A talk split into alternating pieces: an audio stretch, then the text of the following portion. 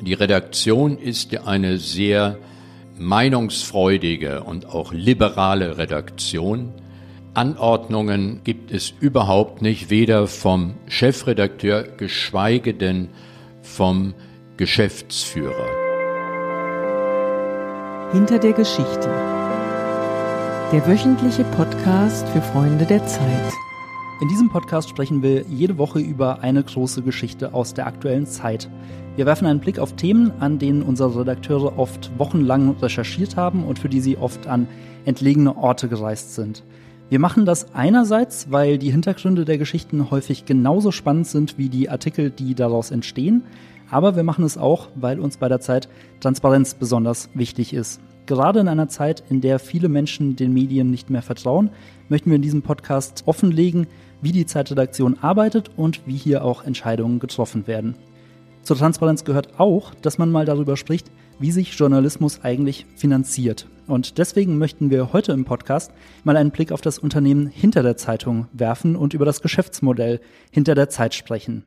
Mein Name ist Lennart Schneider von den Freunden der Zeit und für dieses Thema habe ich mir den Mann eingeladen, der darüber wahrscheinlich so viel sagen kann wie niemand sonst, nämlich den Chef der Zeit, Geschäftsführer Rainer Esser. Hallo Rainer. Hi Lennart. Sie sind seit 1999 Geschäftsführer dieses Verlages und ich glaube, man kann mit Fug und Recht sagen, dass Sie die Zeit zu einer der großen Erfolgsgeschichten des deutschen Pressemarktes gemacht haben. Um Ihnen so ein paar Zahlen zu nennen, im letzten Jahr lag der Umsatz der Zeit bei 227 Millionen Euro. Ich glaube, seit 20 Jahren ist er jedes Jahr gewachsen. Die Auflage liegt gerade so hoch wie noch nie in der 75-jährigen Geschichte der Zeit und die Mitarbeiterzahl hat sich, seit Sie hier begonnen haben, mehr als verdoppelt. Zum Start würde ich gerne noch mal so einen Schritt zurückgehen. Als Sie damals vor 21 Jahren hier in das Haus kamen, wie haben Sie die Zeit damals erlebt? Wie sah das Unternehmen aus? Was waren so Ihre ersten Eindrücke und Erlebnisse? Die Zeit war auch damals eine wunderbare Marke, sehr beliebt und hatte mit Helmut Schmidt, Gräfin Dönhoff, Theo Sommer ausgezeichnete Herausgeber, die das Blatt geprägt hatten.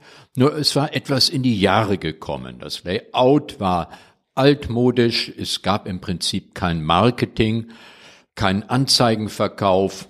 Also es gab sehr viel zu tun, sehr viel Upside. Sie haben gerade Helmut Schmidt auch schon erwähnt. Er war, glaube ich, für Sie auch ein großer Weggefährte. Er hat ja schon, ich glaube, 1983 als Herausgeber der Zeit begonnen. Wie waren so Ihre ersten Erlebnisse mit Helmut Schmidt damals? Nun, Helmut Schmidt war wirklich klasse. Er hat immer mitgemacht, wenn wir ihn um etwas gebeten haben. Allerdings musste man ihm schon auch den gehörigen Respekt gegenüber zeigen. Dann lief es wunderbar. Sie haben ja gerade schon angesprochen, dass Sie einiges gesehen haben, wo es Verbesserungsbedarf gab. Wie wurden Ihre Vorschläge damals so aufgenommen und hatten Sie von Anfang an so eine klare Vision, wo es hingehen sollte? Nein, ich hatte keine klare Vision. Ich wollte nur, dass es vorwärts geht und dieser Vorwärtsgang, der hat sich immer wieder neu justiert. Das Layout zum Beispiel war eine, war ja sehr altmodisch. Die Zeit wurde liebevoll die alte Tante genannt und die Titelseite der Zeit wurde etwas despektierlich auch als Grabplatte bezeichnet von der Konkurrenz und vielleicht auch vom ein oder anderen Leser.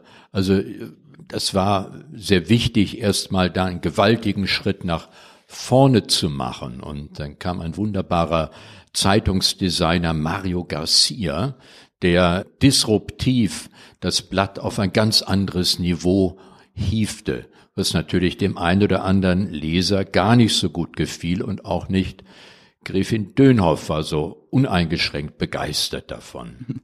Die Gestaltung ist ja das eine, aber auch inhaltlich hat sich die Zeit, glaube ich, in den letzten Jahren sehr stark verändert. Ich glaube auch sehr stark durch den Chefredakteur Giovanni Di Lorenzo, der 2004 dazu gestoßen ist. Wie kann man sich denn so die Aufgabenverteilung zwischen Ihnen beiden vorstellen? Was ist Ihre Aufgabe als Geschäftsführer und was ist seine Aufgabe als Chefredakteur? Der Chefredakteur ist zuständig für die Inhalte, ist der oberste äh, Chef aller Chefredakteure, die wir im Haus haben. Er bestimmt die publizistische Linie und ist äh, für die Inhalte verantwortlich. Und ich bin für die wirtschaftliche Seite verantwortlich. Das heißt, äh, dass die Auflage ordentlich vorangeht und dass wir die Anzeigenkunden glücklich machen und dass wir auch ansonsten äh, gute Geschäfte auf den Weg bringen. Und das geht ja auch noch weit über die Zeitung hinaus. Äh, die Zeit hat ja auch noch ganz viele andere Geschäftsfelder. Können Sie da mal ein paar nennen? Ja, ein, ein wunderbare Tochter von uns ist Zeitreisen mit, mit dem Höhepunkt einer 55-tägigen Busreise von Hamburg nach Shanghai an wunderschönen Orten wird Halt gemacht. Die Generalkonsule empfangen da unsere Zeitleser, Zeitredakteure begleiten unsere Leser zu den schönen Orten auf dieser Reise. Aber es gibt auch viele äh, Entdeckungsreisen nach Afrika, nach Südamerika. Ist im Augenblick nicht so angesagt bei Corona, aber äh, wir haben auch tolle Deutschlandreisen inzwischen im Programm. Äh, dann äh, gibt es eine ganze, eine ganze Reihe von Magazinen noch zu Spezialthemen, zur Geschichte. Wir haben, machen sehr viel für Studenten, für Kinder.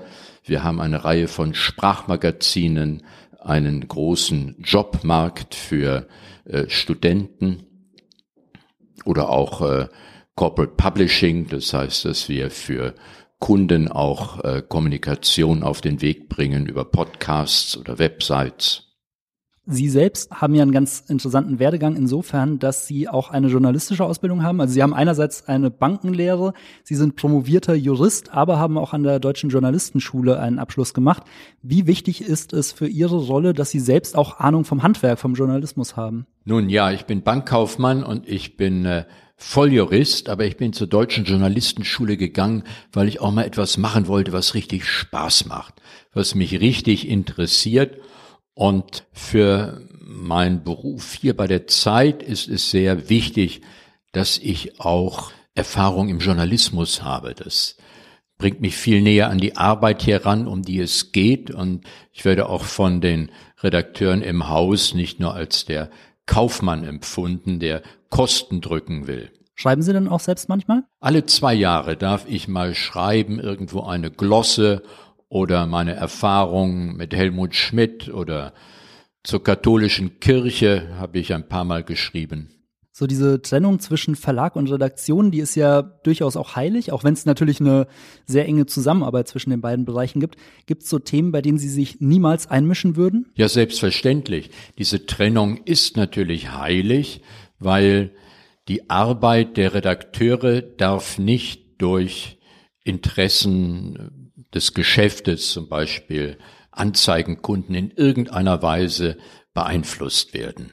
Deshalb arbeitet die Redaktion in einem ordentlichen Qualitätsmedium vollkommen unabhängig von solchen geschäftlichen Interessen. Aber es kommt ja in der Praxis bestimmt mal vor, dass ein großer Anzeigenkunde sich nicht unbedingt im besten Licht präsentiert fühlt und sich vielleicht auch dann irgendwann mal bei Ihnen meldet. Wie reagieren Sie in solchen Situationen? Klar, das kommt immer wieder vor und ich stelle mich zuerst voll hinter unsere Redaktion. Die machen einen sehr guten Job.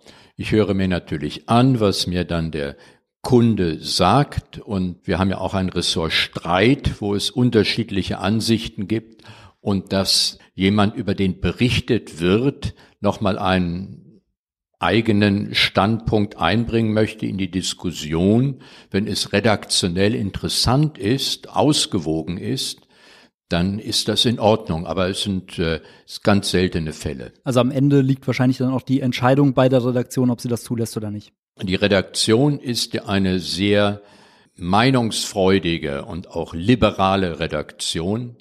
Anordnungen gibt es überhaupt nicht, weder vom Chefredakteur, geschweige denn vom Geschäftsführer. Die Entscheidung liegt 150 Prozent bei der Redaktion, was sie damit macht. Sie ist vollkommen unabhängig von geschäftlichen Interessen, vor allen Dingen im Anzeigenbereich. Kommt es dann auch mal vor, dass die Zeit eine Werbeanzeige ablehnt, weil Sie sich damit unwohl fühlen? Ja, wir haben auch schon Anzeigen abgelehnt. Generell gilt auch bei den Anzeigen eine Meinungsfreiheit. Wir zensieren nicht die Anzeigen, aber wenn sie sich außerhalb des legalen äh, Rahmens bewegen oder von Organisationen kommen, die auch vom Verfassungsschutz beobachtet werden, dann lehnen wir diese Anzeigen ab mal abgesehen vom Anzeigenbereich, also gerade die Titelseite ist ja häufig auch entscheidend für die Verkaufszahlen. Wie stark reden Sie, wie stark redet der Verlag allgemein auch mit, was die Themensetzung und die Gestaltung der Titelseiten und der Titelthemen angeht? Der Verlag redet da überhaupt nicht mit. Das ist die Entscheidung vom Chefredakteur und er holt sich gelegentlich Rat ein, auch bei den Kollegen im Verlag, wenn er zwischen ein paar Titeln schwankt. Im nächsten Teil würde ich gerne nochmal einen genaueren Blick auf das Unternehmen werfen und wenn man ein Unternehmen verstehen will, dann hilft es ja meistens, sich mal anzuschauen, wo eigentlich das Geld herkommt, wie sich der Umsatz verteilt. Ich hatte es am Anfang schon mal angesprochen. Der Zeitverlag hat im letzten Jahr 227 Millionen Euro Umsatz gemacht. Ganz grob, wie verteilt sich dieser Umsatz? Also wie viel kommt aus der Zeitung, wie viel kommt aus anderen Geschäftsfeldern, wie viel kommt aus Anzeigen, wie viel kommt direkt von den Lesern durch Verkaufserlöse? Gut die Hälfte dieses Umsatzes kommt von den Lesern. Vor allen Dingen das Abonnement ist sehr stark. Dann gibt's ein weiteres Drittel etwa. Das kommt von den Anzeigenkunden und weitere Teile des Umsatzes kommen von Kunden, für die wir Content Marketing machen oder von äh, Lesern, für die wir Leserreisen organisieren oder es kommt von der Zeitakademie. Sie haben ja gerade schon einige Beispiele gesagt und auch ganz am Anfang mal lange aufgelistet, was es noch alles an Geschäftsmodellen neben der Zeitung gibt. Äh, mittlerweile kann man ja von der Zeit auch Gin-Editionen kaufen, man kann Kinderspielzeug kaufen. Und ich glaube, das war auch so eine der großen Strategien, die Sie in den letzten Jahren verfolgt haben. Wie sieht so dieses Geschäftsmodell um die Marke der Zeit herum aus? wir haben sehr viele, sehr kluge, sehr engagierte Leserinnen und Leser, die für ihre Kinder, für ihre Enkel auch sich engagieren und wir möchten unsere Leserinnen und Leser in möglichst vielen Lebenssituationen eine Hilfe, eine Unterstützung bieten. Also nicht nur einmal in der Woche oder auf Zeit Online Minuten schnell, sondern auch bei der Entscheidung über die richtige Schule, über das richtige Studium, über den ersten Job, über schöne Reisen, die einen weiterbringen oder Weiterbildung über die Zeitakademie. Wir wollen möglichst viele positive Begegnungen mit unseren Leserinnen und Lesern herstellen. Gibt es so ein Feld, wo Sie niemals die Marke Zeit drauf kleben würden? Nun, ich habe immer gesagt, wir werden nie eine Wurstbude aufmachen. Wir gehen nicht in die Gastronomie, aber wir haben inzwischen auch ein Zeitcafé eröffnet hier unten bei uns im Pressehaus. Nur das Zeitcafé betreiben wir nicht selbst, dafür gibt's Profis. Wir geben den Namen und wir haben die Einrichtung hingestellt und wir machen häufig Veranstaltungen im Zeitcafé. Also so ein bisschen Schuster bleibt bei deinen Leisten, nur das machen, wo man wirklich auch Expertise hat. Durchaus, ja. Darauf konzentrieren wir uns und da gibt es ausreichend zu tun. All das verbindet ja die Marke Zeit. Und äh, die Zeit hat jetzt seit ein paar Monaten einen neuen Slogan. Ich weiß gar nicht, ob es alle Leserinnen und Leser schon kennen. Und der Slogan lautet, die Zeit ist anders. Was bedeutet dieser Slogan konkret für Sie? Was glauben Sie, wofür steht die Zeit? Was macht sie anders? Die Zeit steht für Engagement, steht für Zuversicht, steht für Respekt und steht für Wachstum. Und ich glaube, mit diesen Begriffen unterscheiden wir uns schon von anderen Medien. Wir stehen für Wachstum seit 20 Jahren, Sie haben es erwähnt, wächst der Umsatz, wächst die Auflage der Zeit, wachsen unsere Geschäftsfelder. Was die Redaktion angeht, schauen wir, dass wir möglichst ausgeglichen berichten. Das heißt, unterschiedliche Sichtweisen zu den Themen und vor allen Dingen ein respektvoller Umgang, den wir hier im Haus sehr stark untereinander pflegen, den wir aber auch mit unseren Leserinnen und Lesern, den wir auf Augenhöhe begegnen wollen, pflegen und auch mit unseren Kunden sind wir immer respektvoll unterwegs und der Angang ist sowohl in der Redaktion als auch im Verlag Zuversicht. Neben einem kritischen Auge auf das, was in der Welt passiert, aber auch immer ein zuversichtliches Auge. Zuversicht passt ja auch sehr gut zu der Titelschlagzeile letzte Woche, als ganz groß Hoffnung auf der Zeit stand nach dem Wahlsieg von Joe Biden und Kamala Harris. Also das sieht man, glaube ich, auch sehr gut an den, an den Titeln insgesamt, dass das viele Geschichten verbindet, die in der Zeitung stehen. Die Zeit hat ja schon auch eine gewisse Sonderrolle so im deutschen Medienmarkt. Gibt es denn insgesamt Unternehmen, an denen Sie sich orientieren, die Sie als Vorbilder ansehen? Nun, Vorbilder haben wir nicht, weil die Zeit ist anders. Also in Deutschland, glaube ich, sind wir mit den sehr klugen und sehr weltgewandten Leserinnen und Leser, die wir haben, ziemlich einzigartig. Wenn ich auf die Welt schaue, auf die Qualitätsmedien in der Welt, dann ist sicherlich die New York Times immer wieder ein Titel, auf den wir schauen, weil sie vieles richtig machen.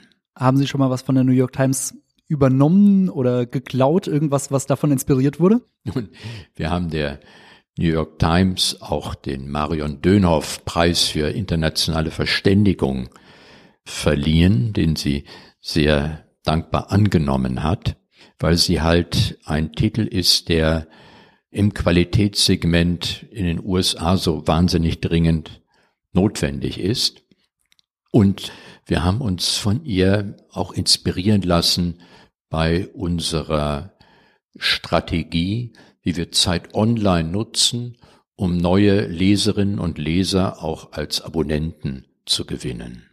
Zeit Online ist ein gutes Stichwort. Ich glaube, vor 25 Jahren ist Zeit Online gestartet, hat seitdem eine steile Karriere hingelegt, ist kontinuierlich gewachsen und mittlerweile kommt auch immer mehr von den Lesererlösen, von den Abo-Einnahmen von Zeit Online. Wie sehen Sie die Rolle vom Digitalen auch im Vergleich zu Print? Also sehen Sie vor allem für Print noch eine Zukunft? Es geht jetzt nicht um Print oder digital.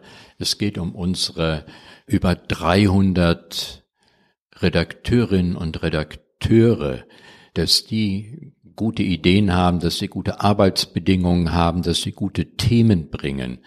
Wie sie diese Themen dann spielen, ob sie die in der Wochenausgabe auf Papier, in der Wochenausgabe digital, auf Zeit Online bringen oder auch auf unseren zahlreichen über 200 Veranstaltungen im Jahr immer wieder bringen, das ist sekundär.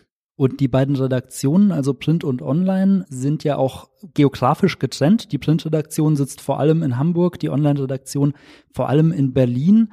Woher kommt das? Ja, das hat historische Gründe. Wir hatten ursprünglich in Berlin noch eine größere redaktionelle Zusammenarbeit mit dem Tagesspiegel. Deshalb wurde die Online-Redaktion vor allem in Berlin ausgebaut.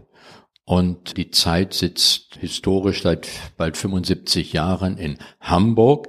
Deshalb ist die ursprüngliche Redaktion, die die Wochenausgabe herstellt, in Hamburg. Nur beide Redaktionen arbeiten immer stärker zusammen. Es sind zwei Redaktionen, weil sie einen unterschiedlichen Arbeitsrhythmus haben. Einmal in der Woche, die einen, die anderen Minuten schnell und aktuell aber große Themen werden immer häufiger gemeinsam gedacht.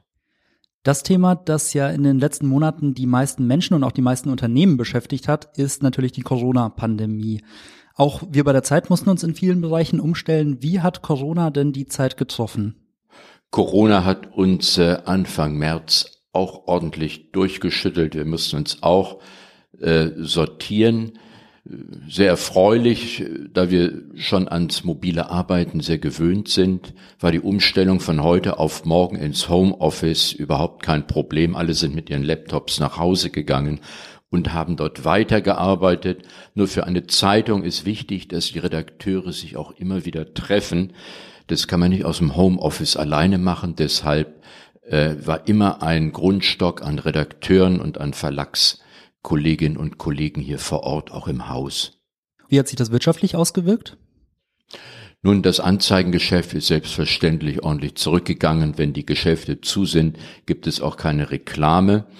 Aber wir haben sehr viel an, an zusätzlichen Lesern gewonnen, äh, die halt jetzt gerade in der Krise gerne glaubwürdige, kluge Analysen, Hintergründe, Informationen möchten, so dass unsere Leser uns so weiterhin sehr die Stange halten und wir das einigermaßen ausgleichen können, was wir im Anzeigengeschäft verloren haben.